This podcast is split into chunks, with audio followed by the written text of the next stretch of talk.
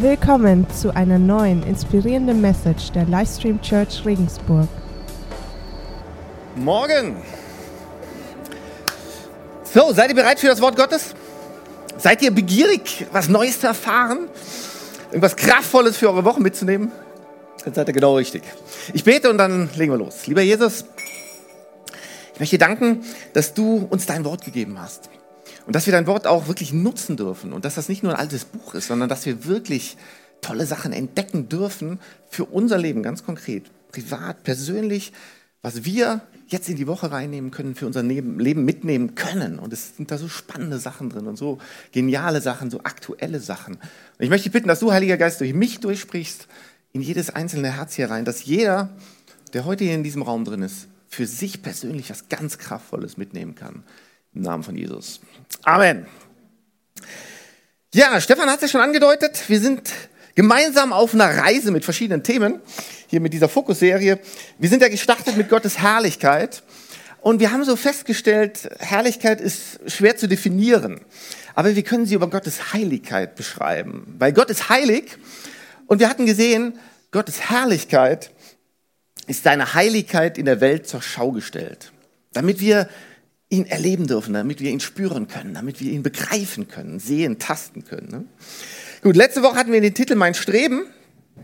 Und weil Gott zentral in unserem Leben ist, der ist absolut zentral in unserem Leben, soll es unser Bestreben sein, ihm nachzufolgen, ihm wirklich nachzufolgen. Und äh, wir haben gesehen, Glauben ist nichts Passives, sondern was Aktives. Und wir hatten so diese Parallele entdeckt, dass sowohl Gott aktiv ist, Gott hat schon ganz viel für uns getan. Er hat uns sein Wort gegeben, er hat uns erschaffen, er hat die Welt erschaffen, er hat seinen Sohn gesandt und schenkt uns seine Liebe, seine Gnade. Aber wir Menschen, wir sollen auch aktiv sein. Wir sollen ihm nachfolgen, wir sollen ihn suchen. Und deshalb war die Frage von, von der letzten Message so, die habe ich zumindest mitgenommen, bittest du noch oder suchst du schon? Also wirklich dieses aktive Suchen. Und bei all dem ist uns so bewusst geworden, ich hoffe es uns allen, dass Gottes Herrlichkeit, dass Gottes Reich sehr nahe ist. Und vor allem real und aktiv schon jetzt auf dieser Welt in eurem Leben anbricht. Und hier kommt das Spannende, und darauf wollen wir heute mehr eingehen. Gott hat schon jetzt in jedem Einzelnen von uns, in dir und in mich, einen Teil seines Reiches hineingelegt. Ja? Können wir lesen im Prediger, und ich habe euch dazu zwei Bibelübersetzungen mitgebracht. Die erste ist aus der guten Nachricht. Da heißt es, also Prediger 3, Vers 11, Gott hat für alles eine Zeit vorherbestimmt, zu der er es tut. Und alles, was er tut, ist vollkommen. Dem Menschen hat er eine Ahnung von dem riesigen Ausmaß der Zeiträume gegeben, aber von dem, was Gott in dieser unvorstellbar langen Zeit tut, kann der einzelne Mensch nur einen winzigen Ausschnitt wahrnehmen.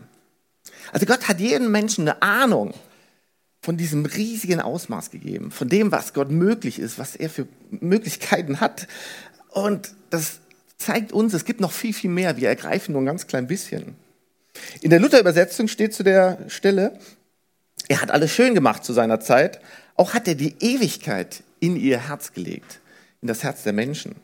Nur, dass der Mensch nicht ergründen kann, das Werk, das Gott tut, weder Anfang noch Ende.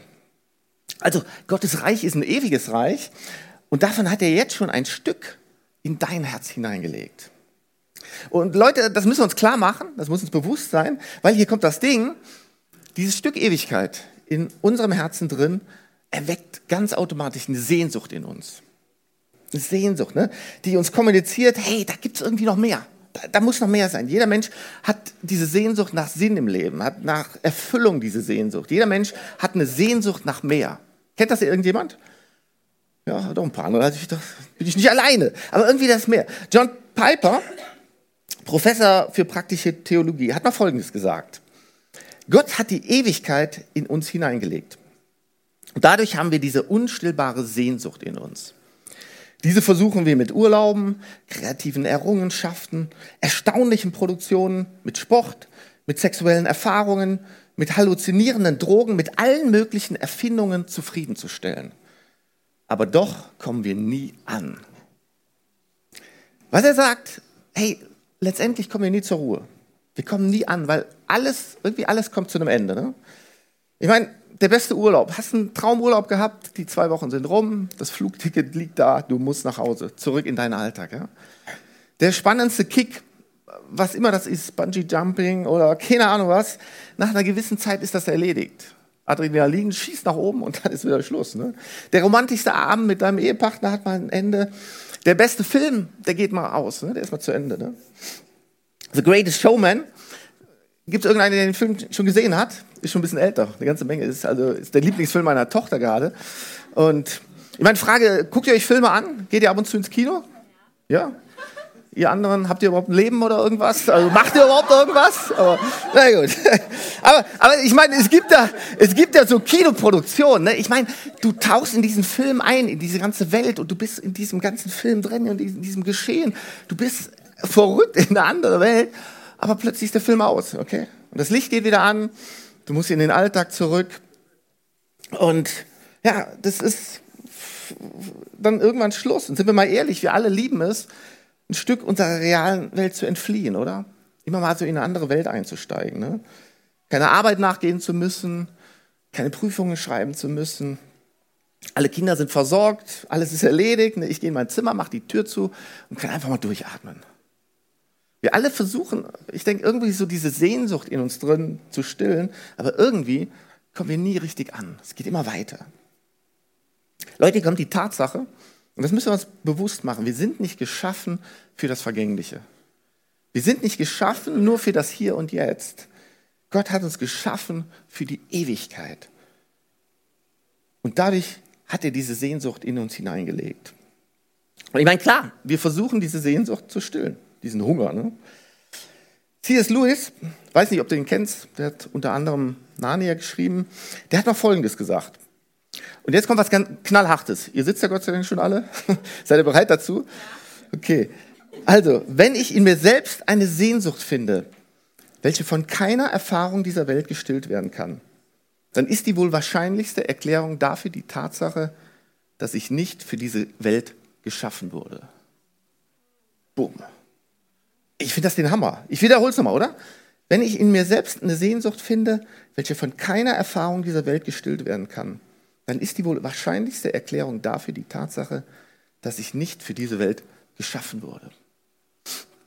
Ich habe das gelesen und boah, das hat mich ganz schön nachdenklich gemacht. Und Leute, über das Thema hat Jesus ganz oft geredet, genau über das Thema. Also, dass das Reich Gottes angebrochen ist und dass es sich weiter ausbreitet. Und er hat über diese Sehnsucht, diesen Hunger in unserem Herzen geredet. Ne? Und deshalb gehen wir jetzt mal dazu in die Bibel. Und ich habe euch einen Satz mitgebracht. Ist ein ganz kurzer, aber aus meiner Sicht ein ganz entscheidender Satz. Den finden wir in Matthäus, Kapitel 5, Vers 6. Da heißt es, glücklich zu preisen sind die, die nach der Gerechtigkeit hungern und dürsten, denn sie werden satt werden. Was Jesus hier sagt, glücklich sind die, die nach meiner Gerechtigkeit suchen, die nach meiner Gerechtigkeit sich sehnen.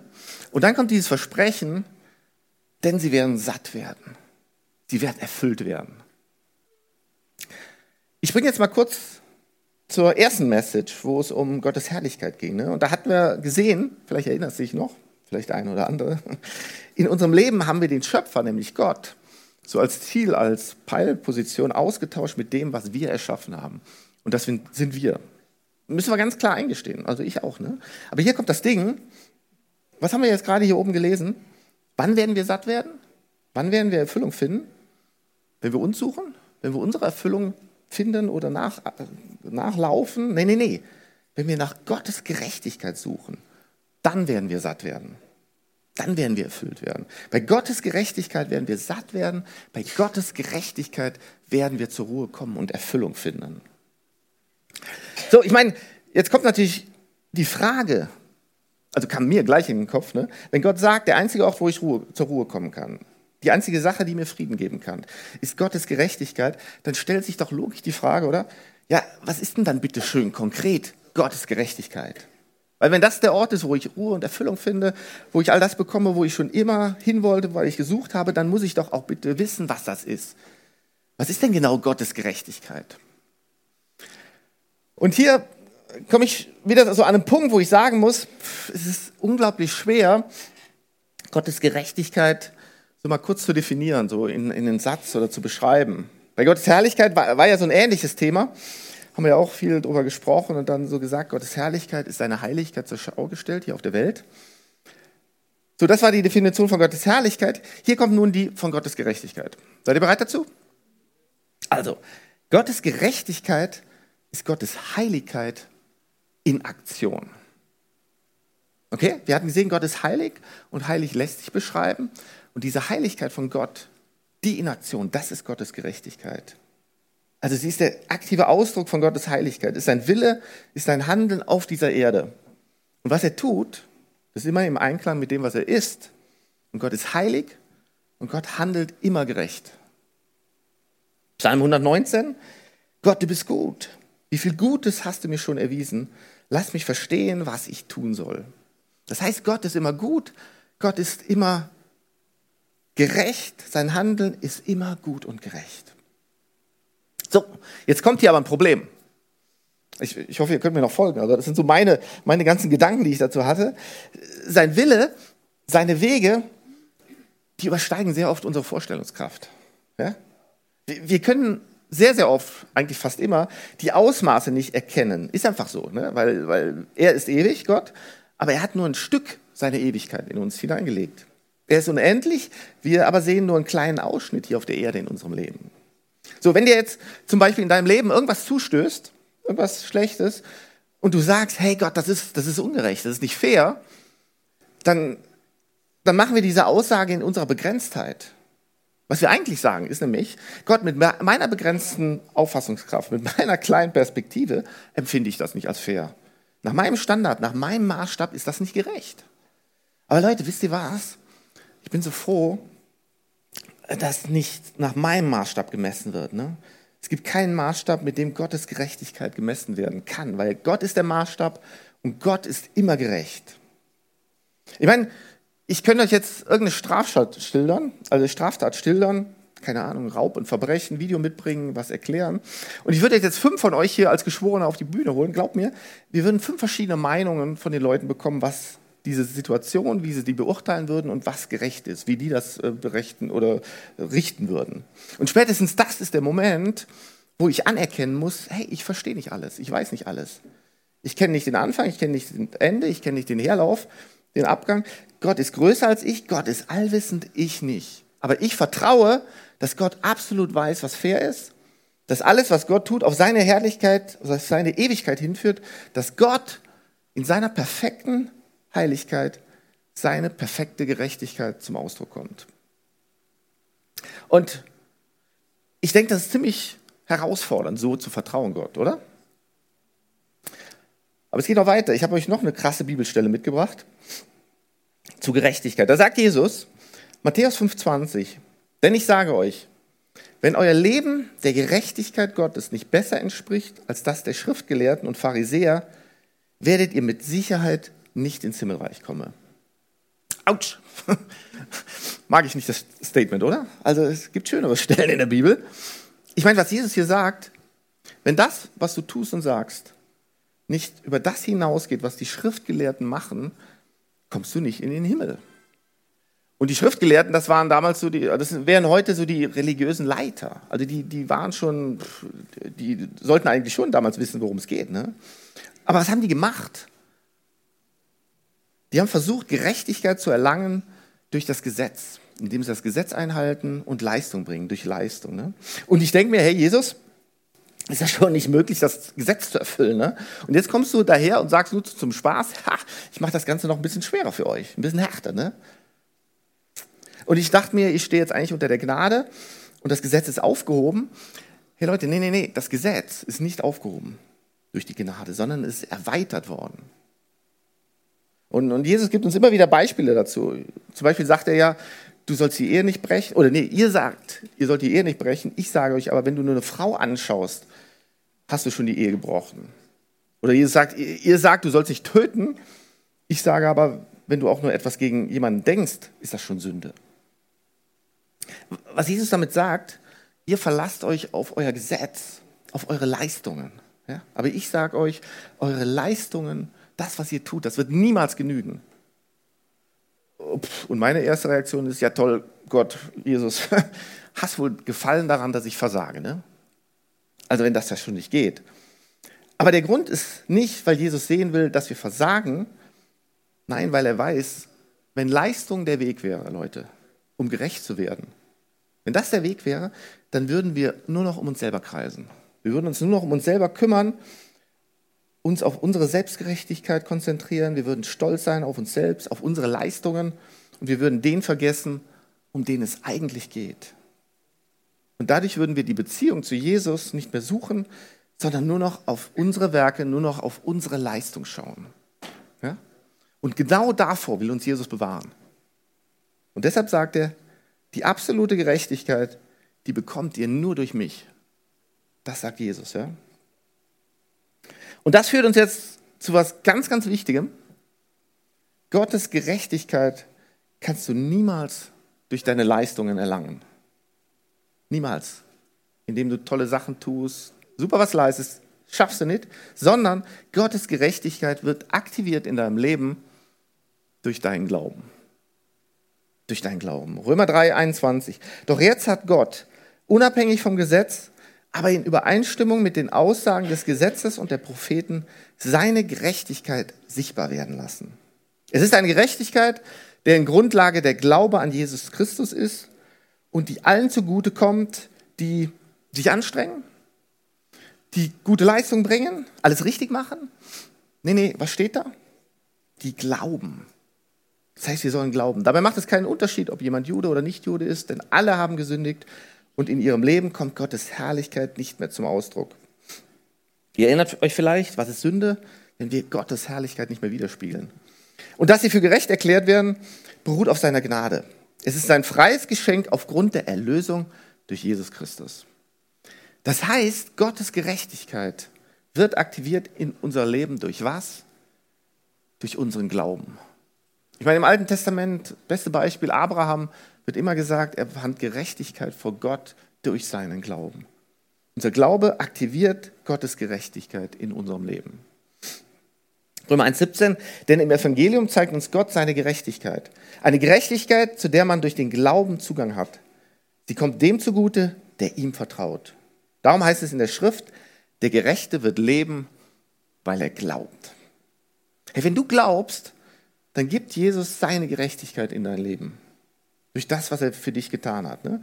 Du kannst dir diese Gerechtigkeit nicht verdienen, nicht erarbeiten. Es ist ein freies Geschenk von dir, von Gott an dich, aktiviert durch deinen Glauben.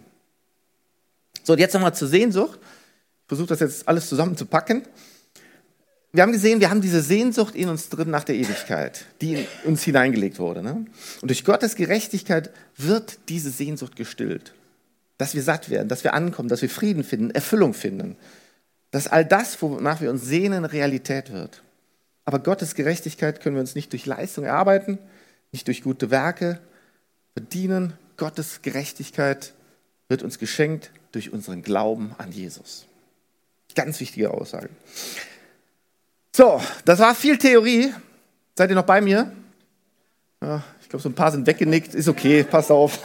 nee, aber, aber ich, ich gebe zu, es war viel Theorie, aber das war wichtig, ähm, weil wir wollen uns jetzt anschauen, was heißt das praktisch bei uns im Leben. Ne?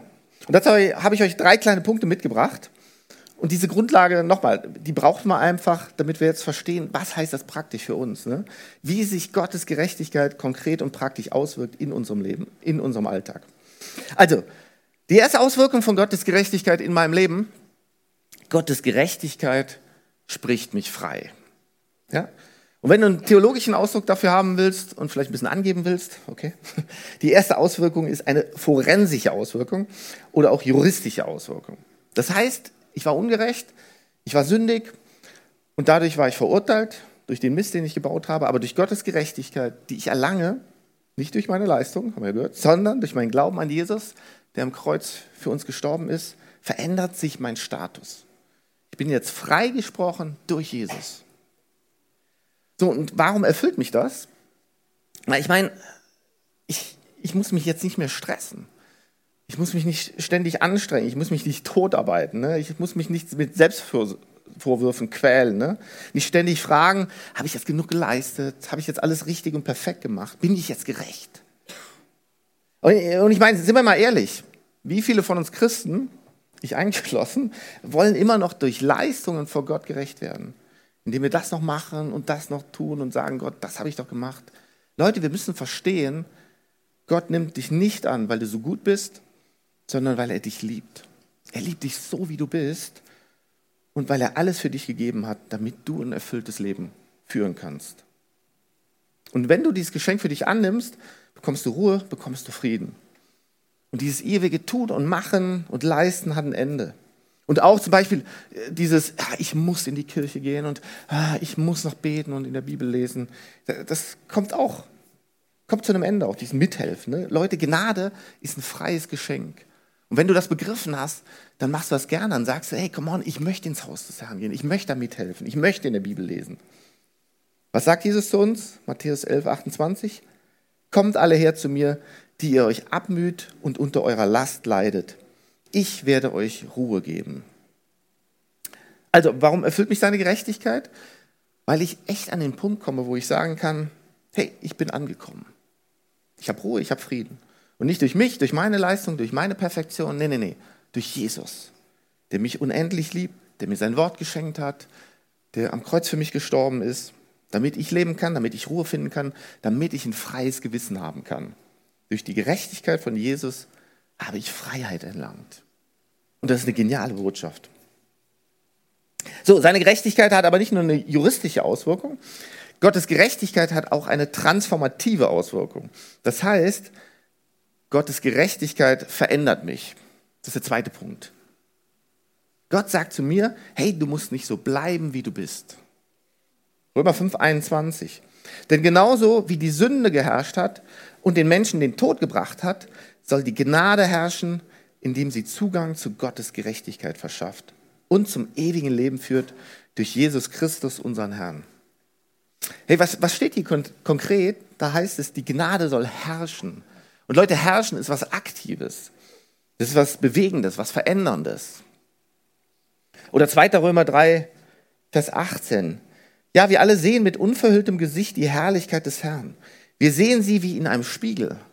Und indem wir das Ebenbild des Herrn anschauen, wird unser ganzes Wesen so umgestaltet, dass wir ihm immer ähnlicher werden und immer mehr Anteil an seiner Herrlichkeit bekommen. Diese Umgestaltung ist das Werk des Herrn, sie ist das Werk seines Geistes. Leute, Gottes Gerechtigkeit hat eine Auswirkung in deinem Leben, nämlich du musst nicht so bleiben, wie du bist. Durch Gottes Gerechtigkeit wirst du umgestaltet, seine Gerechtigkeit verändert dich durch seinen Heiligen Geist. Und diese Gerechtigkeit ist seine Gnade, seine Liebe, seine Kraft, sein Geist am Werke in dir. Ganz konkret, egal was gerade bei dir anliegt. Keine Ahnung, vielleicht betrügst du finanziell, keine Ahnung, zum Beispiel bei der Steuererklärung. Hey, du musst nicht weiter betrügen. Vielleicht gehst du auch im Internet ab und zu auf diese Seiten, wo du weißt, da soll ich eigentlich nicht draufgehen. Und, aber hey, du kannst von diesem Zwang frei werden, weil das ist nicht gut für dich. Wenn du verletzt wurdest, hey, du brauchst nicht länger verletzt zu bleiben. Und du brauchst jetzt auch nicht andere dadurch zu verletzen. Nee, nee, nee. Gottes Gerechtigkeit ist aktiv am Wirken in dir und möchte dein Leben positiv verändern. Aber jetzt kommt's, Leute, eines der schlimmsten Dinge ist, wenn wir uns nicht verändern lassen wollen in unserem Leben. Wir müssen echt offen dafür sein. Äh, wenn wir schon so sagen, ja, ach, bin schon gut, bin gerecht, passt schon, dann beginnt nämlich diese Selbstgerechtigkeit in uns. Von daher möchte ich dich echt motivieren, lass Gott in dir wirken. Lass dich von Gott verändern. Gott möchte dich durch seine Gerechtigkeit wunderbar und positiv verändern. Ich meine, was steht im Brief an die Philipper? Kapitel 1, Vers 6. Ich bin überzeugt, dass Gott, der etwas so Gutes in eurem Leben angefangen hat, dieses Werk auch weiterführen und bis zu jenem großen Tag zum Abschluss bringen wird, an dem Jesus Christus wiederkommt. Hey, Gott ist noch nicht fertig mit dir. Der ist noch lang nicht fertig mit dir. Und vielleicht, äh, vielleicht hast du dich aufgegeben, vielleicht haben deine Eltern dich aufgegeben, vielleicht hat dein Ehepartner dich aufgegeben, deine Freunde haben dich aufgegeben, wer auch immer. Gott wird dich nicht aufgeben. Und Gott wird dich niemals aufgeben. Er wird dir immer nachgehen. Also, Gottes Gerechtigkeit spricht mich frei. Gottes Gerechtigkeit verändert mich. Hier kommt noch kurz das dritte. Gottes Gerechtigkeit verändert durch mich die Welt. Und das ist eine, das ist eine Hammerzusage. Und wenn du nochmal ein Fremdwort dazu haben willst, das ist die eschatologische Auswirkung. In Wikipedia steht, Eschatologie ist die Lehre von den letzten Dingen oder auch die Lehre vom Anbruch einer neuen Welt. Also nur, wenn es interessant für dich ist. Ja? Und ich meine, bei dem Thema Ja, wir leben in dieser Spannung. Wir leben in dieser Spannung. Gottes Reich ist bereits angebrochen. Aber erst wenn Jesus wiederkommt, wird es vollständig eintreten. Das ist eine Spannung, ja. Aber, aber hier kommt die Sache. Gottes Gerechtigkeit hat die Auswirkung in dir oder in mir, dass ich seinen Willen, sein Reich schon jetzt auf diese Erde bringen kann. Wir können das schon jetzt machen, indem ich diesen unsichtbaren Gott sichtbar mache für andere Menschen, dass ich Licht bin, Salz bin, dass ich Glaube, Hoffnung und Liebe in diese Welt reinbringen kann. Matthäus 5, Vers 14. Ihr seid das Licht der Welt. Eine Stadt, die auf einem Berg liegt, kann nicht verborgen bleiben, aber auch zündet niemand eine Lampe an und stellt sie dann unter ein Gefäß.